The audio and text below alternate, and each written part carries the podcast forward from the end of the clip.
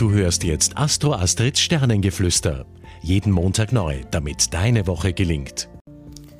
Hallo ihr Lieben, diese Woche heißt es, hört auf euer Bauchgefühl, vertraut in eure Intuition. Warum?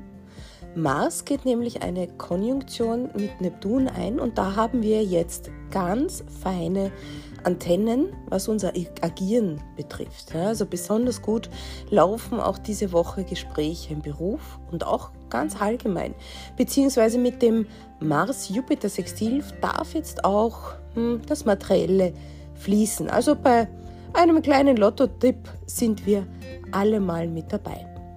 Aber es sollte allerdings äh, bei einem Tipp bleiben und nicht ausufern. Bedenkt jetzt bei allem, was ihr tut, Merkur ist noch immer rückläufig. Ja? Mehr Infos dazu gibt es in meinem letzten Wochenvideo für euch. Aber natürlich, was ist jetzt mit dem Neptun und Mars diese Woche?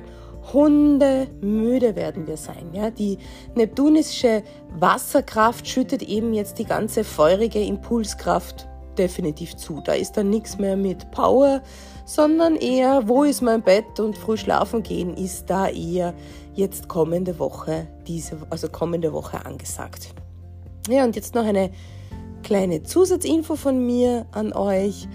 Gleich zu Beginn der Woche am Montag haben wir einen Skorpion-Vollmond und eine totale Mondfinsternis. Ne? Also ganz schön, man könnte sagen, wir ernten, was wir sehen ähm, ist hier ein treffender Spruch. Mögen wir doch hoffen, dass es auch positive, freundliche und auch auf Verbundenheit eingestellte Menschlinge unter uns gibt, aber mit Sicherheit. Ja, es darf also auch vieles im positiven Sinn zu uns, zu uns zurückkommen.